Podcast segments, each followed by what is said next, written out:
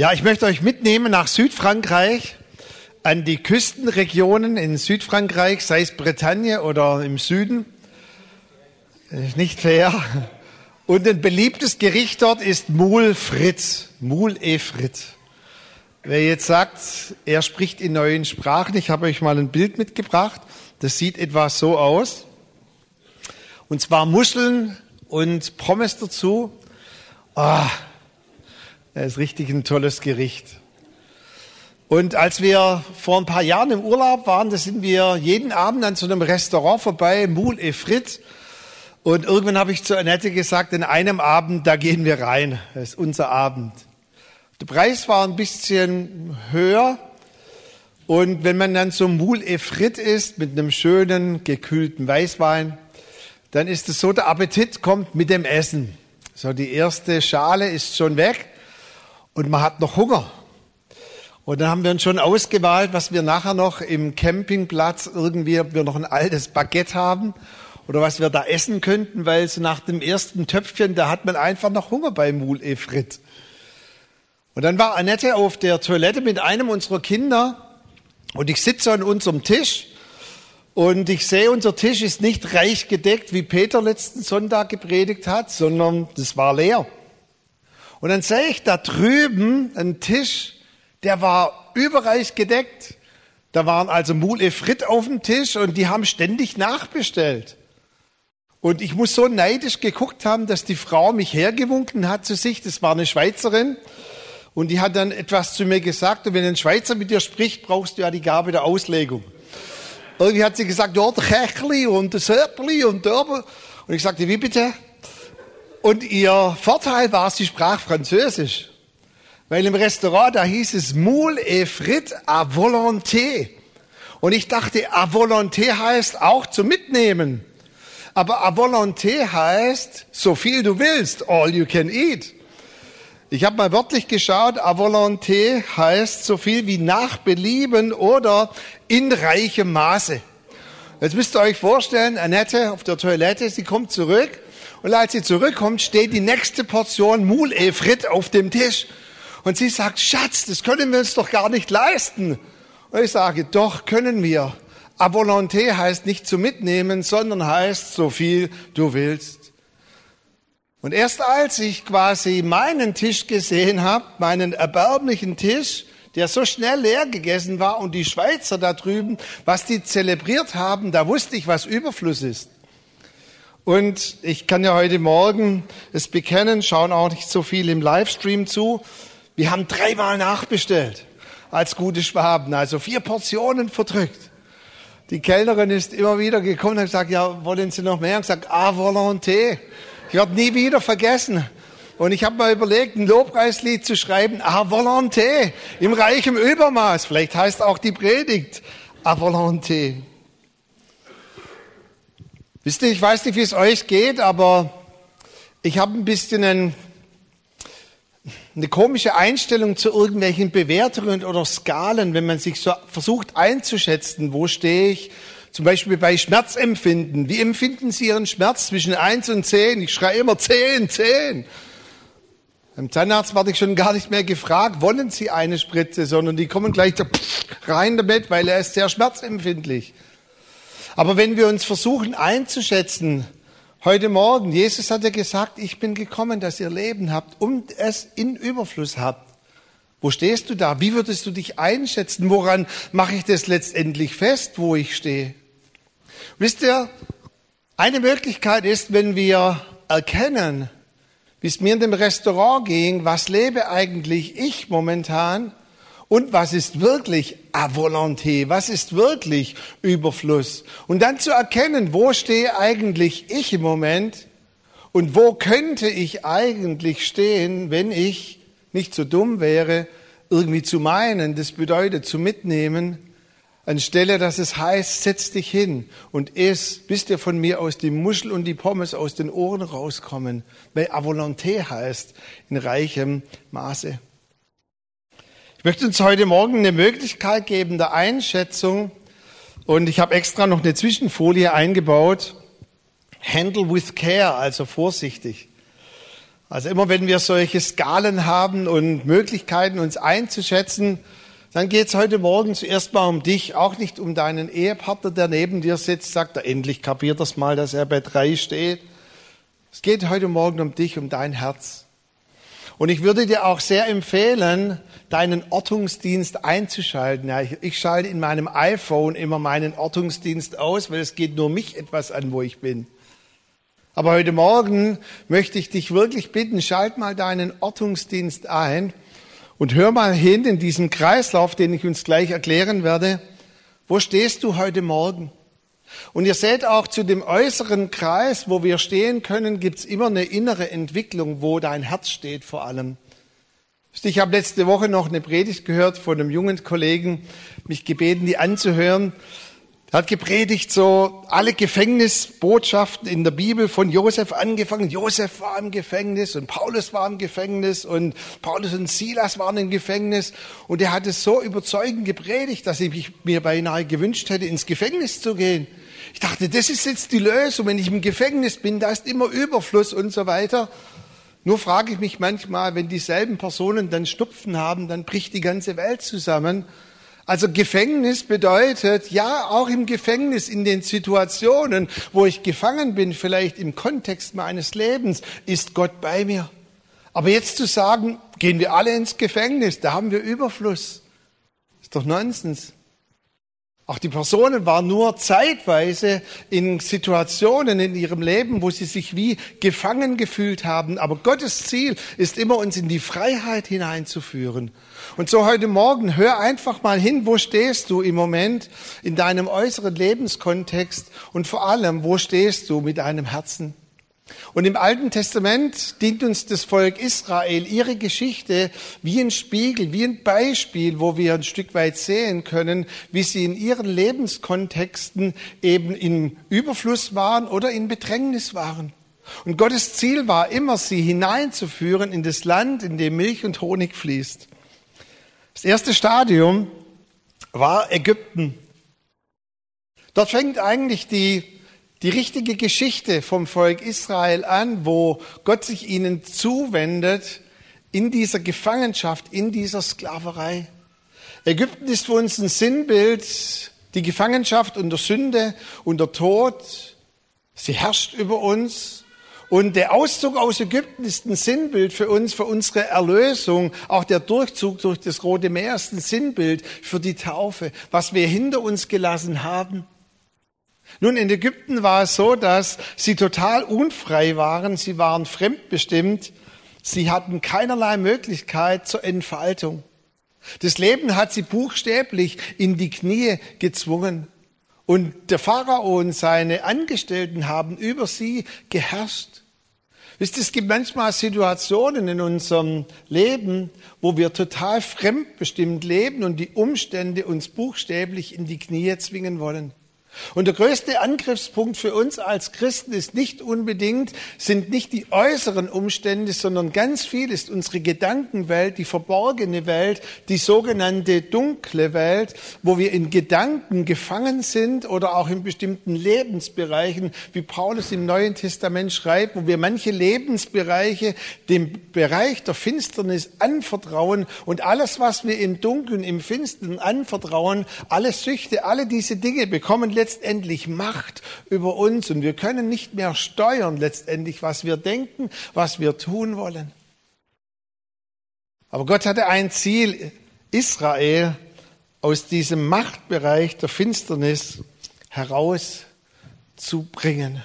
Und er hat alles daran gesetzt, sie herauszubringen aus diesem Stadium von Ägypten Gott hat weit mehr für uns im Sinn, als dass wir nur existieren, dass wir nur von einem in den anderen Tag hinein vegetieren und existieren. Wenn er die Geschichte nochmal lest, wie er auch das Schreien und das Rufen seiner Kinder gehört hat, wie sie geschrien haben, da schrien sie zum Herrn und er sandte ihnen den Befreier, den Erlöser. Deshalb ist Jesus Christus für dich gekommen, dass er dich immer wieder herausruft aus den Kontexten deines Lebens, wo du dich wie gefangen fühlst, dass du dort heraustrittst und herausgehst. Die nächste Station war die Wüste. Die Wüstenwanderung. Sie waren also herausgerufen aus Ägypten. Und jetzt kommt eine ziemlich, ziemlich, ziemlich lange Etappe der Wüstenwanderung. Ein exzellenter Bibelausleger hat mal gesagt, es brauchte nur wenige Tage. Man könnte vielleicht sagen, dann klingt es besser, es brauchte nur 40 Tage, um sie aus Ägypten herauszuholen.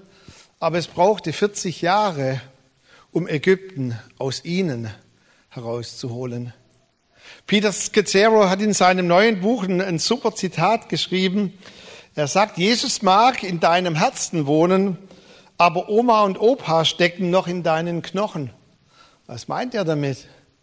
Natürlich lebt Jesus Christus jetzt in unserem Herzen. Natürlich war in der Zeit der Wüstenwanderung das Volk getauft. Sie waren befreit vom Machtbereich der Finsternis. Aber die Prägungen der langen Generationen, Sklave gewesen zu sein, Übertrag das mal auf dich. Manche Familienmuster, die du von Kindheit an gelernt hast, die noch weiter zurückgehen als deine Kindheit, die über Generationen hinweggehen, sie stecken noch in unseren Knochen. Und was das Volk Israel lernen musste, Wüstenwanderung bedeutet nichts anderes wie Nachfolge, Jesus nachzufolgen.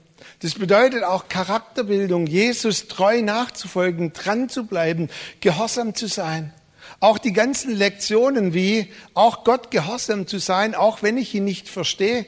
Lässt mal die ganzen Geschichten in der Wüstenwanderung, wie oft sie Gott nicht verstanden haben. Doch unlogisch, was er da von uns fordert. Und eigentlich, wenn sie diese Nachfolge gemacht hätten in der richtigen Art und Weise, wären sie in wesentlich kürzerer Distanz durch die ganze Wüste hindurchgekommen. Aber sie brauchten eben diese 40 Jahre. Ich weiß, dass manche von euch jetzt auch bei der Handball-WM Handball geschaut haben. Und neben diesen Abwehrhühnen, da begeistern mich die wieselflinken Kreisläufer. Und ähm, als ich das mal so gesehen habe, habe ich gedacht, wenn ich, wenn ich Handball spielen würde, ich wäre gern so ein Kreisläufer, immer so im Kreis entlang. Und dann sprach so der Heilige Geist, während ich Handball geguckt habe, viele Christen sind Kreisläufer, laufen immer im Kreis immer im Kreis ihres Lebens. Als Christen sind wir nicht dazu berufen, Kreisläufer zu sein, sondern wir sind berufen, von A nach B zu gehen, Gott nachzufolgen, treu dran zu bleiben, auch die Kreisläufe unseres Lebens zu durchbrechen. Wisst ihr, für jemanden, der in Gefangenschaft hineingeboren wurde, der unter der Sklaverei war, hat sich die Wüste gar nicht so dramatisch angefühlt. Sie waren jeden Tag versorgt mit himmlischer Nahrung, Manna, diese Wachteln, die vom Himmel fielen, ihre Schuhe sind nicht kaputt gegangen.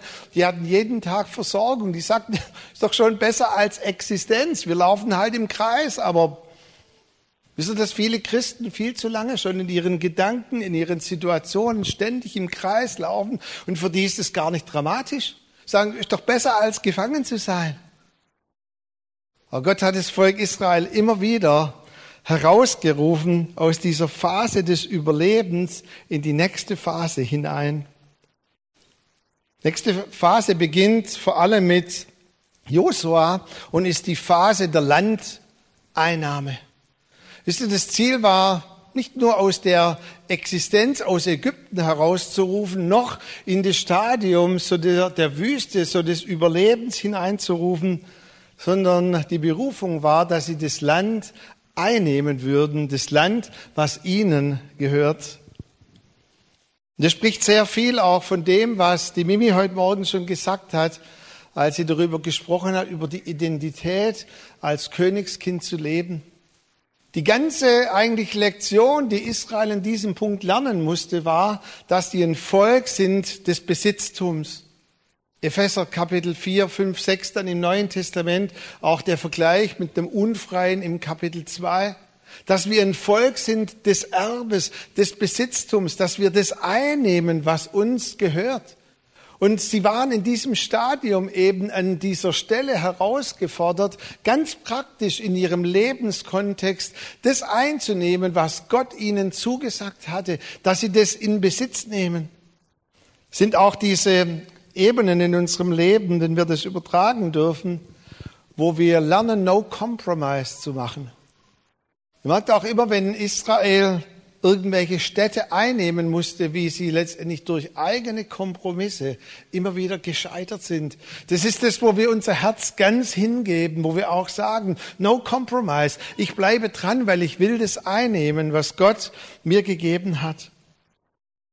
Aber es geht noch weiter, obwohl sie die Städte eingenommen haben und obwohl sie gemerkt haben, hey, wir haben jetzt ein Leben, wo wir selber gestalten können, waren sie immer noch nicht an diesem Punkt, wo Gott sie hinführen wollte. Und wisst ihr, ich mache vielleicht hier mal eine längere Pause. Viele Christen bleiben auch leider an diesem Punkt stehen, wo sie sagen, jetzt nehme ich doch in Besitz, jetzt bin ich ein Königskind, jetzt lebe ich als Erbe und als Erbin, jetzt, jetzt merke ich auch, wie der Segen Gottes auf meinem Leben ist, ich entdecke all meine Gaben, all meine Salbungen, ich spüre, wie Gott mich versorgt, ich, ich, ich ahle mich in der Anbetung, ich, ich bin so was von geliebt. Aber sie vergessen, das Gottesvolk Israel herausgerufen hat aus Ägypten und auch diesen, diesen, diesen Verheißung von Abraham wiederholt hat, ich will euch segnen. Warum? Dass ihr ein Segen seid. Und immer wieder war die Herausforderung, Leute, es reicht nicht, dass ihr jetzt eure schönen Häuser gebaut habt und dass, dass der Tempel von mir aus auch bald fertiggestellt wird, sondern Gott erinnerte sie daran, was es wirklich heißt, ein Leben von Milk and Honey, von Überfluss zu führen. Die Definition von diesem Land, in dem sie leben sollen, von Milch und Honig, war, dass sie ein heiliges Volk sind, das Gott von ganzem Herzen und von ganzer Kraft dient und dass sie ihre Berufung annehmen würden, dass sie für die anderen Völker da sein würden und dass durch sie die umliegenden Völker gesegnet sein würden. Das bedeutet ein Land, in dem Milch und in dem Honig fließt. So gesegnet, so anziehend, dass die Völker zu ihnen kommen würden. Nun, wenn wir die Geschichte vom Volk Israel sehen, diesen Kreislauf, dann sehen wir, dass sie eigentlich in ihrer ganzen Geschichte nie völlig in diesem Bereich Milch und Honig zu sein, ein Segen für die ganzen Nationen zu sein, gelebt haben. Nie. Immer wieder sind sie übrigens auch, und ihr merkt auch, dass dieses Bild ein Stück weit ganzheitlich ist. Immer wieder sind sie sogar zurückgefallen in, in Entwicklungen, die sie schon längst hinter sich gelassen haben sollten. Sie haben Land eingenommen und die Feinde haben ihnen das Land wieder abgeholt und abgenommen. Kommt dir das bekannt vor? Du nimmst in deinen Gedanken irgendwas ein, du gibst vielleicht sogar Zeugnis drüber und sagst, jetzt habe ich es kapiert, ich bin wirklich geliebt. Und dann disst dich dein Chef an deinem Arbeitsplatz und am nächsten Sonntag, wusch, weg. Und du musst in deinen Gedanken dir das wieder zurückholen, was du an Wahrheit eigentlich schon eingenommen hattest. Manches Mal nimmt das Leben auch, der Fresser kommt und nimmt uns manches wieder weg, wo wir dachten, das hatten wir doch jetzt unter den Füßen. Und bei Israel kam es noch schlimmer. Wie oft sind sie wieder in Gefangenschaft zurückgekehrt? Wie oft sind sie wieder in diese Situationen zurückgekehrt, dass sie fremdbestimmt waren? Und sie haben immer wieder gerufen, Gott, erbarme dich wieder über uns. Aber nie waren sie eigentlich an dieser Stelle, dass beständig sie im Überfluss gelebt haben. Und jetzt sage ich euch ein Geheimnis. Gott hat diese Nation trotzdem so gesegnet, dass sie zu jedem Zeitpunkt immer ein Segen für die anderen Völker waren, selbst in der Gefangenschaft, selbst dort, wo sie bedrängt waren und obwohl sie nie ganz herzlich in diesem Milk and Honey Stadium gelebt haben, ist bis heute ist es so, dass durch Israel alle Nationen gesegnet werden. Viele Dinge, die wir heute auch in Technologie und Erfindungen haben, an Segnungen in ganz praktischen Dingen, kommen von diesem kleinen Volk her. Was, wenn dieses Volk erstmal in seiner Berufung vollständig lebt, sagt Paulus. Wenn sie diese Berufung völlig annehmen werden, werden alle Geschlechter auf der Erde gesegnet werden durch sie. Was, wenn wir endlich unsere Berufung annehmen und völlig in diesem Stadium leben? Was für ein Überfluss kann in unserem eigenen Leben stattfinden und noch viel mehr bei den Menschen um uns herum?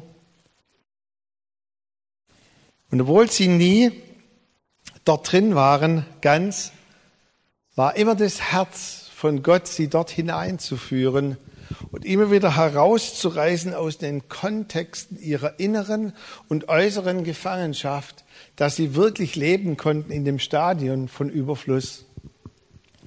Ich habe mal andere Begriffe drüber geschrieben und in der Mitte diese Aussage von Jesus, ich bin gekommen, damit sie Leben haben und es in Überfluss haben. Möchte ich heute Morgen fragen, was sagt denn so dein geistlicher Ortungsdienst? Wo stehst denn du gerade in deinem Leben? Wo steht denn dein Herz? Weißt du, wo steht vielleicht auch deine ganze Gedankenwelt, die wir ja voreinander so wunderbar verbergen können? Wo, wo steht denn dein Tisch heute Morgen? Wenn Peter letzten Sonntag eine super Predigt gehalten hat über mein Tisch ist voll und selbst im Angesicht von Feinden, dann schau doch mal, ist dein Tisch wirklich voll? Oder schaust du auf den Nachbartisch und sagst, oh, der Tisch wäre voll, der wäre super. Und du wartest vielleicht, bis die Schweizerin herüberkommt zu dir und sagt, Kächli und da und à volonté. Peter hat letzten Sonntag gesagt, wir schöpfen immer wieder aus dem Vollen, weil immer wieder nachfließt. Weißt du, und mir persönlich, deshalb habe ich auch vorhin gesagt, so handle with care, mir persönlich helfen manchmal so grafische Bilder, um einfach den Heiligen Geist zu fragen, wo stehe ich eigentlich im Moment? Oder wo steht mein Herz im Moment? Ist mein Herz in manchen Bereichen hängen geblieben in der Existenz? Habe ich vielleicht auch manche Lebensbereiche dem Pharao anvertraut, dass er Macht über mich hat? Wo bin ich vielleicht inkonsequent in meinem Leben? Wo laufe ich ständig im Kreis? Wo scheue ich auch manche Konflikte? Wo gehe ich Dinge nicht an? Und ich laufe lieber im Kreis, weil es sich vielleicht bequemer anfühlt, im Kreis zu laufen, als auch den Machtbereichen der Finsternis zu sagen, ich gehe jetzt weiter. Wo stehst du heute Morgen? Wo ist dein Tisch? Wisst ihr, Ägypten ist nichts für uns als Christen.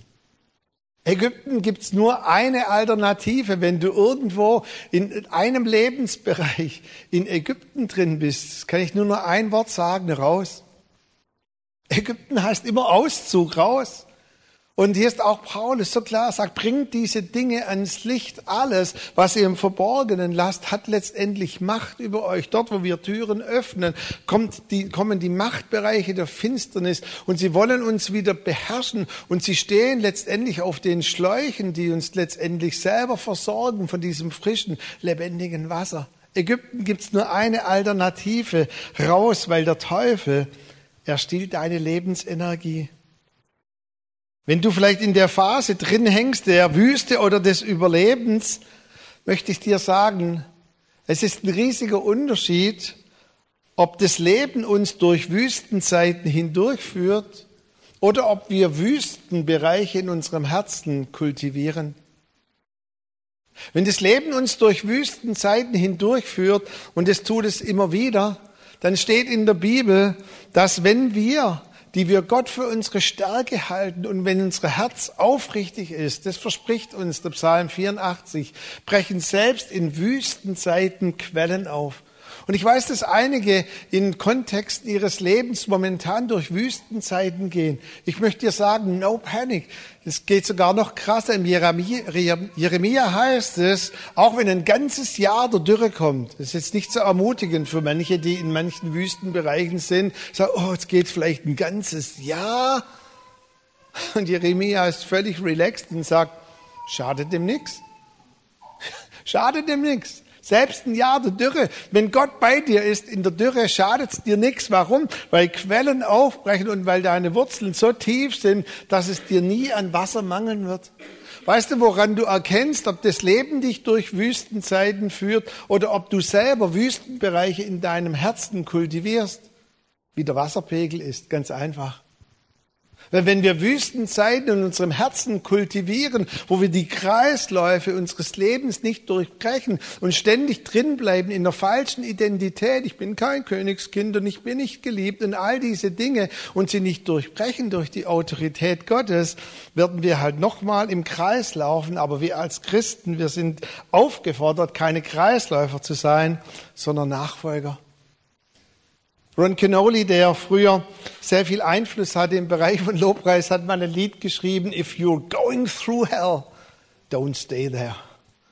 Wenn du durch die Hölle durchgehst, bleib nicht dort, sondern versuch so schnell wie möglich durchzukommen und ruf und sag Jesus, nimm mich da raus und bring mich wieder hinein in diese Ebene, wo du mich haben möchtest. Vielleicht bist du auch momentan so in dieser Phase von Leben, wo du sagst, ja, Leben, Landeinnahme, aber irgendwas fehlt noch in meinem Herzen. Ich hänge innerlich immer noch an einer Aussage, die Bob letztes Jahr im äh, Dezember gesagt hat in einer Predigt, wo er gepredigt hat über den Vers, der gar nicht in der Bibel steht wo er gesagt hat, dass in dieser Geschichte mit diesem Gelähmten an diesem Teich Bethesda ja diese Stelle hinzugemogelt wurde, dass immer wieder ein Engel kam, der das Wasser bewegt hat. Und wenn es sich bewegt hat, dann sollte man schnell hineinhüpfen. Bob hat so eindringlich väterlich nochmal gesagt zu uns, warte nicht, bis das Wasser sich bewegt, sondern bewege du dich. Und ich glaube, darum geht's auch in diesem, in diesem sogenannten Stadium des Landeinnehmens, dass wir nicht immer warten, bis sich was bewegt, sondern dass wir uns bewegen.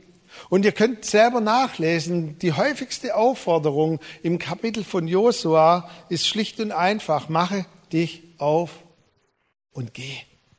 Und im Gehen wurden sie gesund. Und ich möchte dich so herzlich bitten, dass du dich aufmachst und dass du hineingehst in das, was wir momentan auch immer wieder beleuchten, so wie Jesus gesagt hat, ich bin gekommen, damit sie Leben haben und es in Überfluss haben.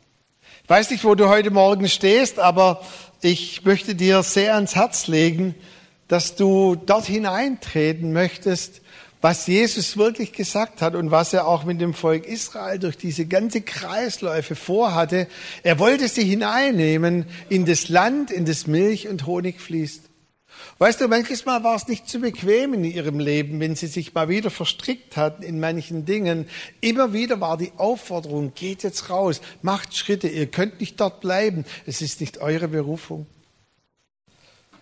Ich möchte abschließen mit einer sehr plastischen Illustrierung von A nach B. Mein Tisch in Südfrankreich war, wenn ich es mal so sagen darf, A. Und dort war B. Dort war Überfluss. Und als meine Frau dann kurz weg war, da habe ich nur noch eines gewusst, ich will B. Egal was es kostet. Und ich hätte auch gezahlt dafür nochmals gezahlt, von mir aus auch dreimal bezahlt, weil ich wollte B. Wenn du heute Morgen vielleicht hier stehst und du stehst nicht im Bereich von Überfluss, wenn dein Lebenskontext A wäre und Überfluss wäre B, was wäre deine Reaktion? Ich möchte dir das anbieten, werden jetzt noch mal in die Zeit der Anbetung gehen dass du einfach vor dem Heiligen Geist stehst und sagst, das ist nur eine Sache zwischen dir und Gott. Was hat dein Ortungsdienst heute Morgen ergeben? Wo stehst du in deinem Lebenskontext? Hast du vielleicht gemerkt, wo du in einer bestimmten Phase drin hängst? Und Gott zu dir heute Morgen sagt, geh da raus und, und geh hinein in diese Ebene von Überfluss. Dann kannst du jetzt einfach das tun, was dieser Opa getan hat in diesem Clip B, B, B. Weil Gott hört das Rufen unseres Herzens. Und es ist ja schlicht und einfach, von A nach B zu kommen.